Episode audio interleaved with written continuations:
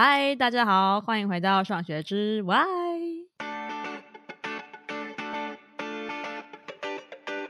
今天的主题。很特别哦，今天的主题是专门给 CS 领域的朋友们，不论是学生或是你想要跨入 CS 领域的人来听的。对，我现在有点逗趣啊，因为我今天找的人全部都是我的学长和学弟妹，所以今天应该会很欢乐。然后今天的主题呢，是想要跟大家聊一聊什么是前端工程师，还有后端工程师。然后听说就是前端后端总是有非常多彼此的一些不满和互相的歧视啊，所以我觉得今天是一个很好的机会，让双方面对面 讲讲。大家内心的真心话。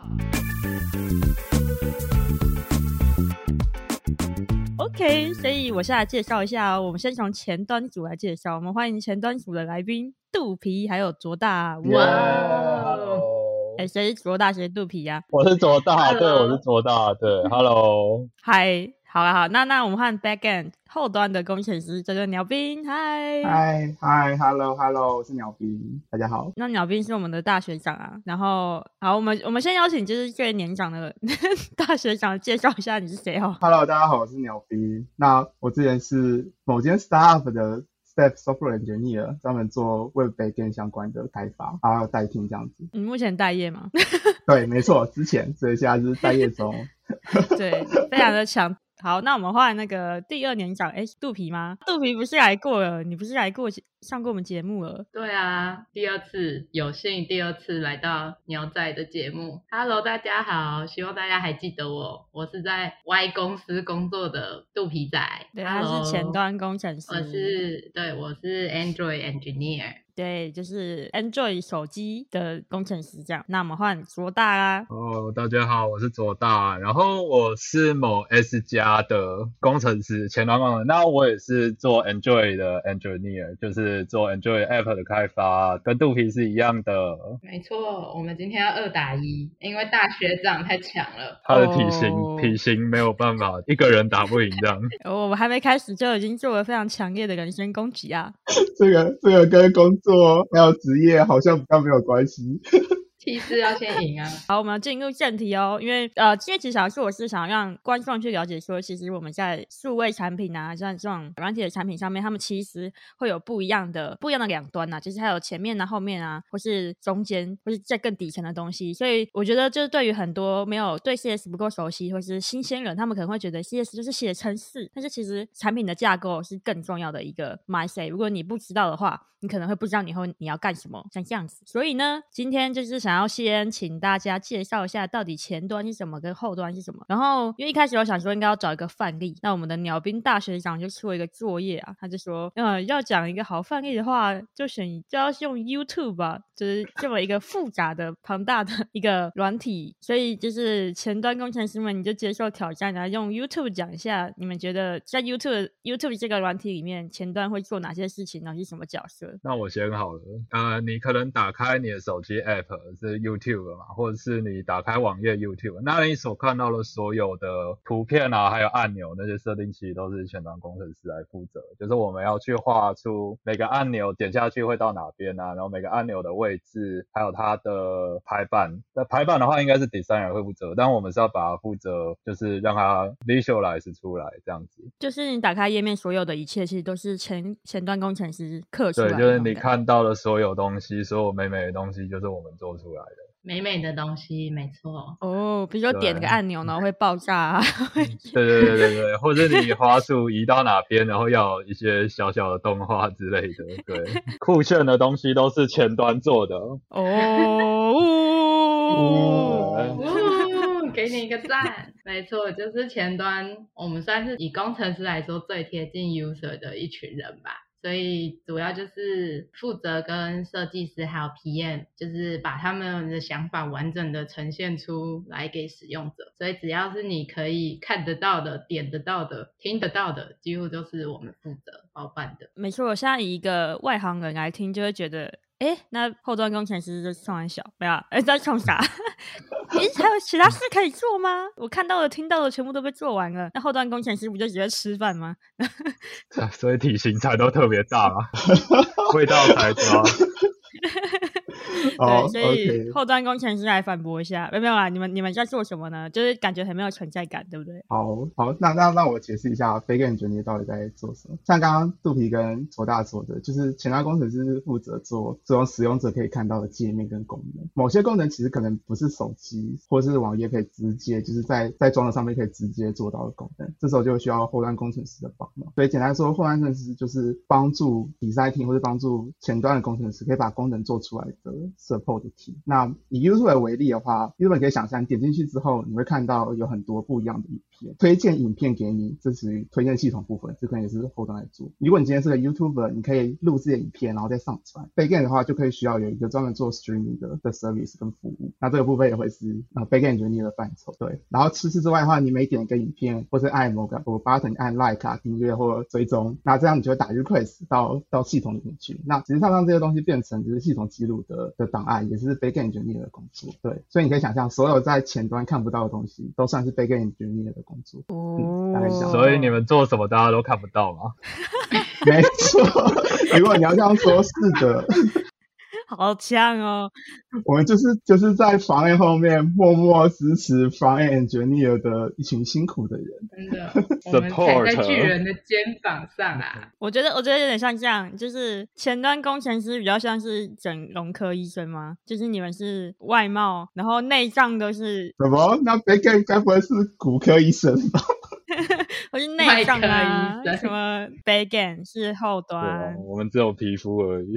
其他功能都是他们做了，对吧？你们最重要了，对吧？对，其实大部分功能就是 backend，所有 data 的来源，然后怎么存使用者的资料之类的。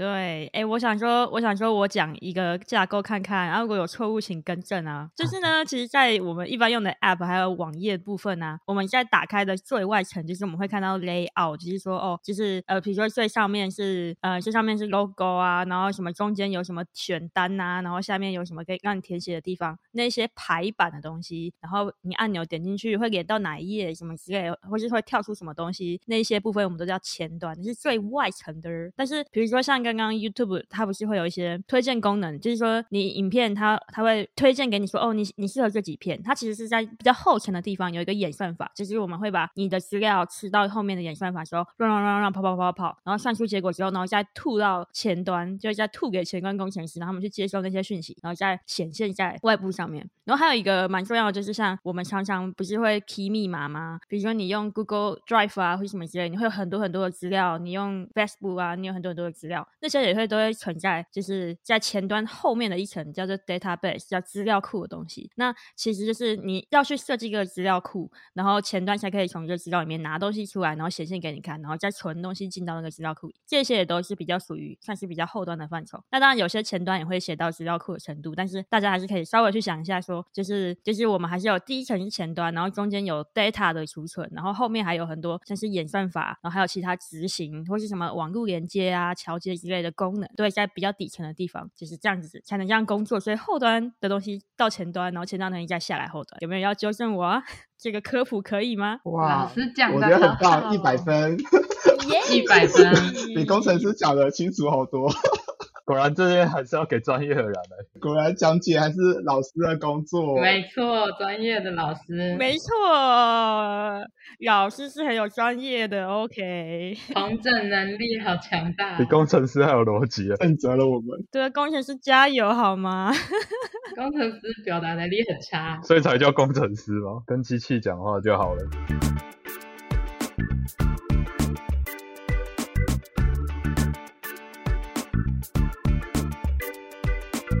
可是还是有很多要问你们啊，就是会想要问说，我想先问前端好了，因为前端你们刚刚有说你们会最常跟使用者还有设计师去做接触嘛？因为我们以前，诶，我是想假设是资工系的学生在听啊，我们一般写的程式都是什么什么演算法啊，比如说你要排序啊，你要什么把一些公式写出来啊，那你们觉得如果已经到了使用者的范畴的时候，你们写的程式的架构和感觉会跟我们一般写什么程式竞赛的题目差很多吗？这个题目会太大吗？其实。其实前端对演算法是比较没有要求了，因为其实我们事情就是全部丢给后端做就好。那当然，一般排序那种这些的，我们可能还是会碰一下。应该说，对演算法的门槛比较低，比较着重在怎么样把这个 layout 画的美美的，呈现给 user 这样。不一样的装置上面，嗯，对，哦，要针对不同的平台做一些刻字化，就像网页有网页的框架，Android 有 Android 的框架，iOS 有 iOS 的框架，然后写法怎么样的，就是会专门针对不同平台要去学不同的呃 framework。嗯，对，所以感觉前端工程师的挑战比较会是说，因为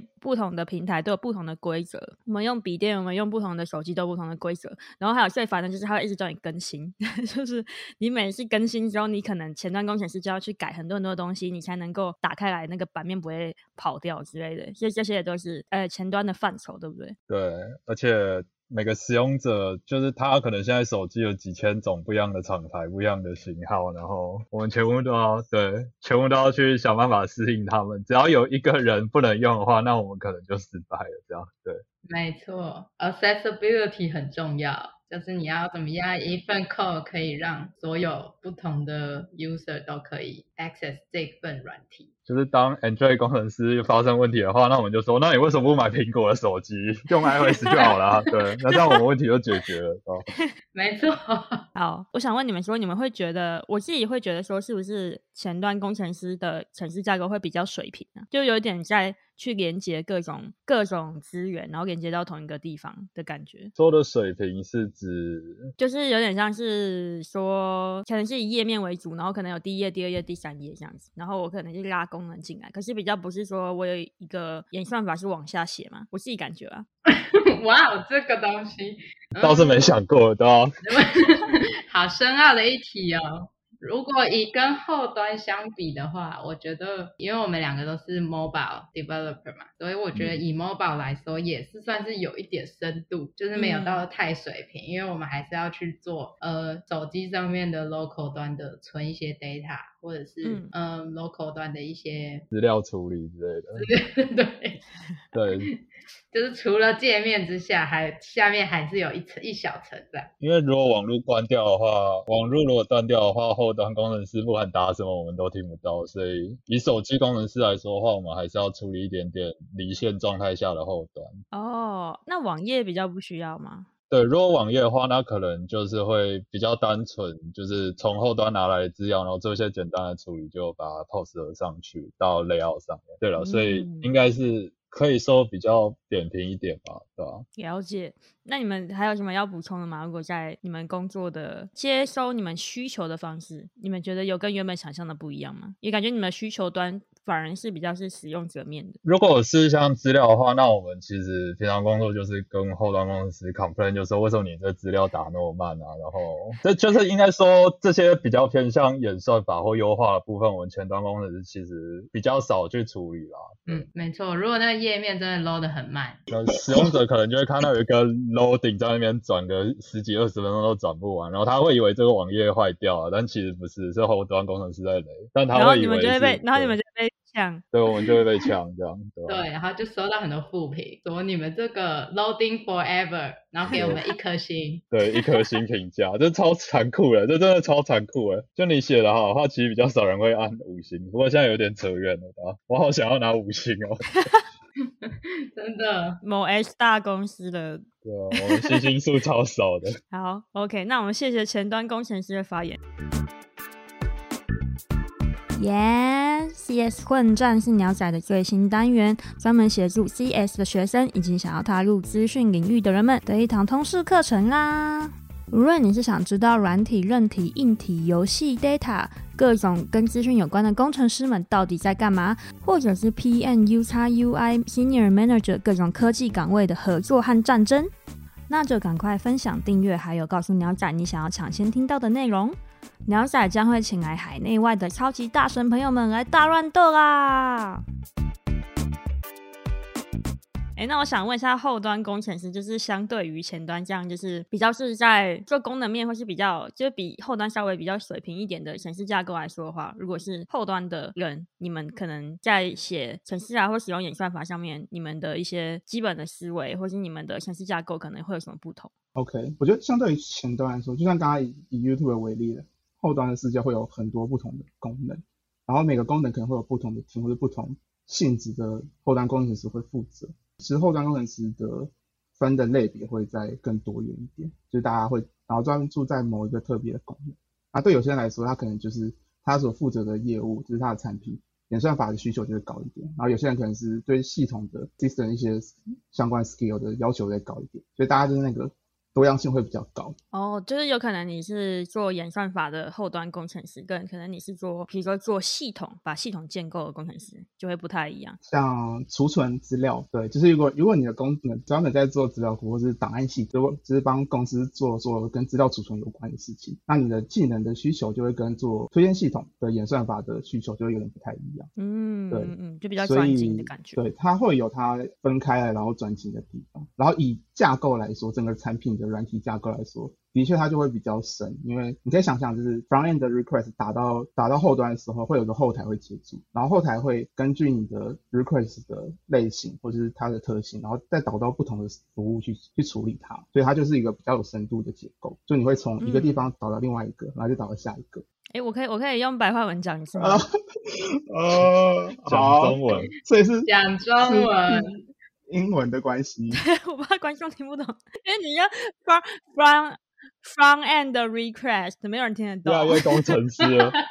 就大家不熟悉啊，就比如说，如果我们在用，比如说 YouTube，那你可能会有些需求嘛，比如说你点个影片一下，那你现在就是要，你现在就是要把影片拿出来看嘛，对不对？那这个 request 它可能就是个需求，就是它就是可能就会导到某一个特定的后面的后面的某个后端工程师做的事情，可能是可能是什么啊？就是影片资料库吗？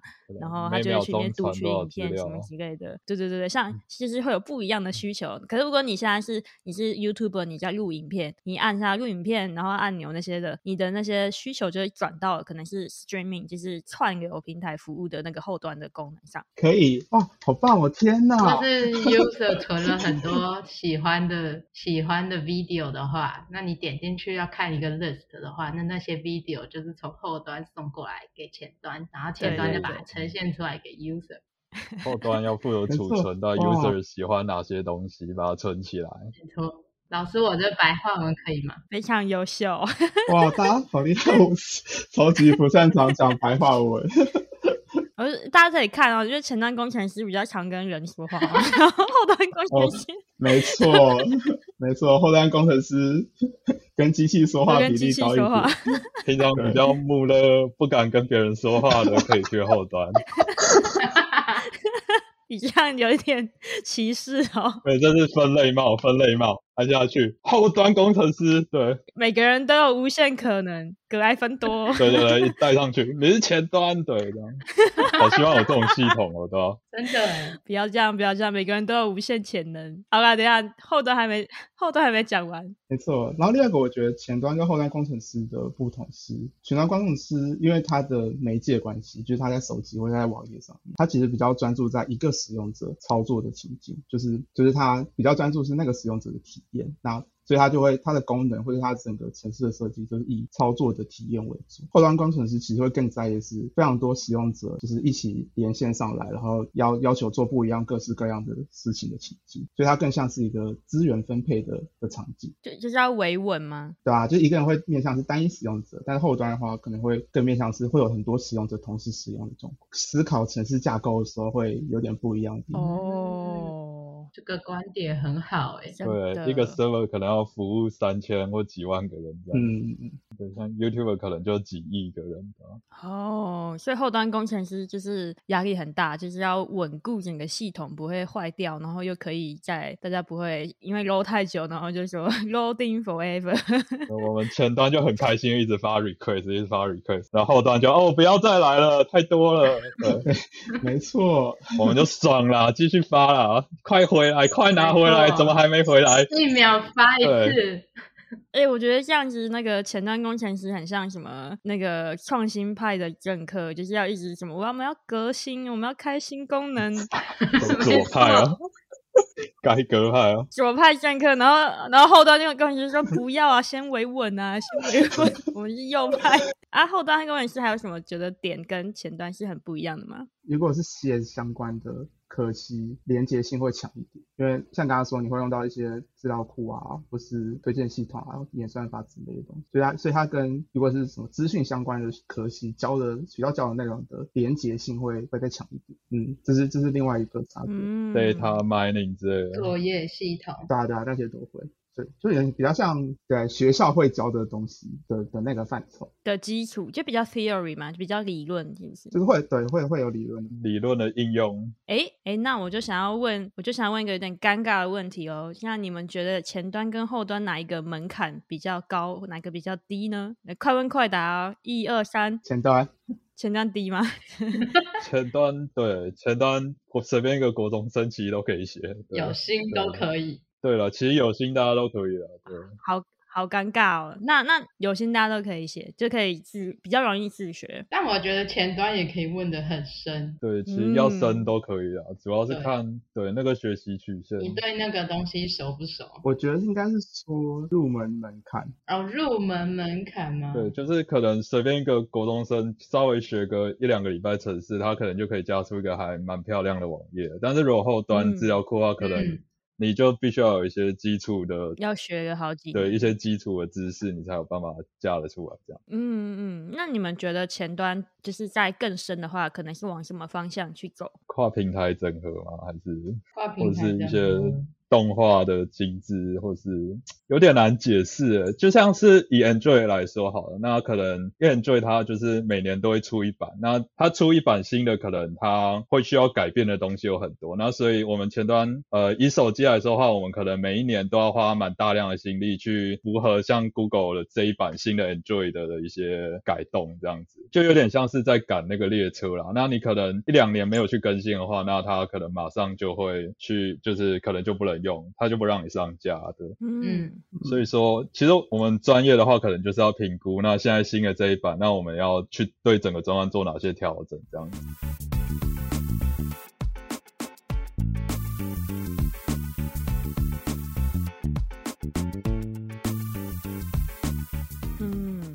后端会有这种问题吗？你们会有，你们会常遇到，可能也是版本上面，就是更新上面的问题吗？会，但是它可能不会像前端工程师这么频繁。因为我、oh. 我自己觉得，前端工程师有一个特点是，你要持续不断看最新的技术，有可能要一直追。嗯、因为前端的世界，不管是手机上还是在网页上，其实技术的革新的速度，就是迭代速度是很快的，可能一两年就会有一个更热门的、嗯、的框架或什么之类的。竞争很激烈。没错，没错。手机会改版啊什么之类的，每次大改版的时候，有很多基本功能就会长不一样。嗯，说不定五年后就没有手机了，变成 VR、AR，然后我们就被淘汰了。真的，你们就你们就失业了，有可能，有可能。印象蛮深刻，就是苹果前几年出了一个刘海的东西，那那个其实就让我们前端 工程师就是超级震惊，就想说，那这个刘海的东西我们要怎么去设计一个架构来符合这个？然后有些手机有刘海，有些手机没刘海，那我们都要怎么去配置，对吧？嗯，就是那个 UI 整个看起来会不太一样，还有整个全荧幕。然后又再过了几年，Android 又出了一些会折叠的手机，这也是让我们吓死，对。对，那个折叠手机真的是，到底在出什么好？好的不学学这个哇？那你们现在有接触到吗？啊、你们现在有在烦恼吗？折叠手机，迟早会烦恼。完全不 customize 他们，就好，不想理他们。对。哎、欸，我想问个问题哦，就是如果有一些太新颖的 device 出来，就是设备出来，会不会大家会减少，就是不太想要去处理那个东西，然后所以它可以用的 app 就不多啊？会这样吗？应该说都还是可以可以载到，但是你可能页面就不会针对它那么克制化，这么漂亮之类的。对，没办法针对不同的页面的形态去做某些事。你有刘海，那可能有些画面就被切掉之类的。对，然后可能再过几个月才有可能让我们去适应它，对吧？这也是一大的挑战，对前端工程师的一大挑战吧。就是你怎么样一份 code 可以让每一个不同的呃 device 去显示的很漂亮啊？对，嗯、要去符合它的。对，这样我们不用 maintain 那么多东西。嗯，Google 有些手机还会打洞。一个更新，对啊，不可能每一次更新，然后我们就要做一个很针对这个东西的刻字化的一份 layout。万一这个一年后就没有人在用了，那我们就是在做白工。嗯，其实我们就是要去追各大公司的一些最新的产品，然后我们要想办法去让我们的城市可以符合那些最新的产品，就是要一直变潮啦，嗯、对吧、啊？如果我们不弄就落伍了，对吧、啊？哦，了解，嗯、感觉是。就是学习能力要蛮强的，然后要会主动一直去 follow 学新知的人，还蛮适合当前端的。但如果你想要就是学一次学完，然后可能就是慢慢的更新，可能就比较适合去后端，是这样说吗？哎、欸，这样讲好像不是很正确。哎、欸，我怕这一集播出之后，大家会对我有些误会。不是，应该是说后端工程师的世界比较在意稳定度，然后它虽然也是会也是会有新的技术的更新，然后新的技术的热热门，但其实后端工程师比较在意的是这个产品的稳定，跟它是不是效能上有没有问题，它比较不在意使用的技术本身是不是最新或怎样。因为像刚刚说的，其实后端在意的是你要同时可以服务非常多的人，所以尽可能让大家都在安稳的状态，其实是后端工程师比较重要的工作。嗯，然后我们最最常会改的。反而是当你的使用者，当你产品的使用者越来越多的时候，我们要才会比较去思考说，我们是不是要换架构、换底层的技术或什么之类。所以它的它的改变都会跟产品的成长会比较成正相关。就是使用者的人越多，那你你你成长速度越快的话，我们可能改改版啊，或者是整个眼镜的速度就会就要跟着加快。但如果你今天使用者的情况是比较稳定的，就是你人数都差不多，那其实以以后端来说就不需要太多的改变。想法哦，就是不是在不是在设备或是新技术上的改变，比较是说，嗯、可能你们突然间呃使用者人数暴增，或是你们突然间需要一个很复杂全新的功能的时候，后端就才要重新去、嗯、重新去设计这个部分，这样。嗯，大大概都是这样，尤其是人数应该是会决定。后端就是演进的速度的最主要的因素之一。嗯、你可以想象，YouTube 服务一万人，跟他服务一百万人，跟一亿人的时候，其实它的架构都可能不一样。好深奥哦，太深了吧？太深了吧？Sorry。如果在一个相对很 stable 的一间公司的话，其实后端大部分工作内容比较像每天事做嘛，做出来之后就就这样了，可能顶多 server 挂掉，重开机一下。什么时候要改动这些事？如果你在的公司是一个大，然后他们也没有一个新太多新的功能，那的确 backend 有可能，就后端公司有可能会真的没有什么太重要的事情要要要做，你可能就是维运上的工作，所以对啊，所以后端的的。压力或者说他他精进的方向，其实跟公司或产品的成长只是成很高度相关这样子。嗯，所以可以从后端工程师忙不忙来决定说这家公司到底有没有在成长，有没有成长。哦，那以后鸟兵越忙，就代表股票可以放进去。对，可以可以买 all in 下去。这 可能是其中一个指标，但它可能也是有个盲点，因为假设它的后端的架构，它的后端工程师整个软体架构很烂，它有可能会让它、哦、他也很忙。对，他可能三不时就会，他时不时就会挂掉或干嘛的，所以也会有双忙的可能性。不是不是很准，不能当股票的唯一的。没错，这样太危险。好好，感谢就是两方的解释，我觉得非常好。我觉得其实差别还蛮大的，然后去做这个工作的适合的人的性格也不太一样。就像是说，一个是可能是会去追求比较像那种呃比较 fancy，然后比较 fancy 的角度，就是你去追求知道最新的薪资，然后是比较实体上面的，像是最新的手机、最新的。可能浏览器，像浏览器更新不快的的最新功能呢，可能要做什么样的应用这样。可是如果是后端的部分的话，最多的可能就是说你要怎么去思考你的资源调度，然后呃系统稳定度，然后在不断成长的公司不断成长的使用者人数上面，我要怎么样继续让我们的服务可以继续给使用者这样子。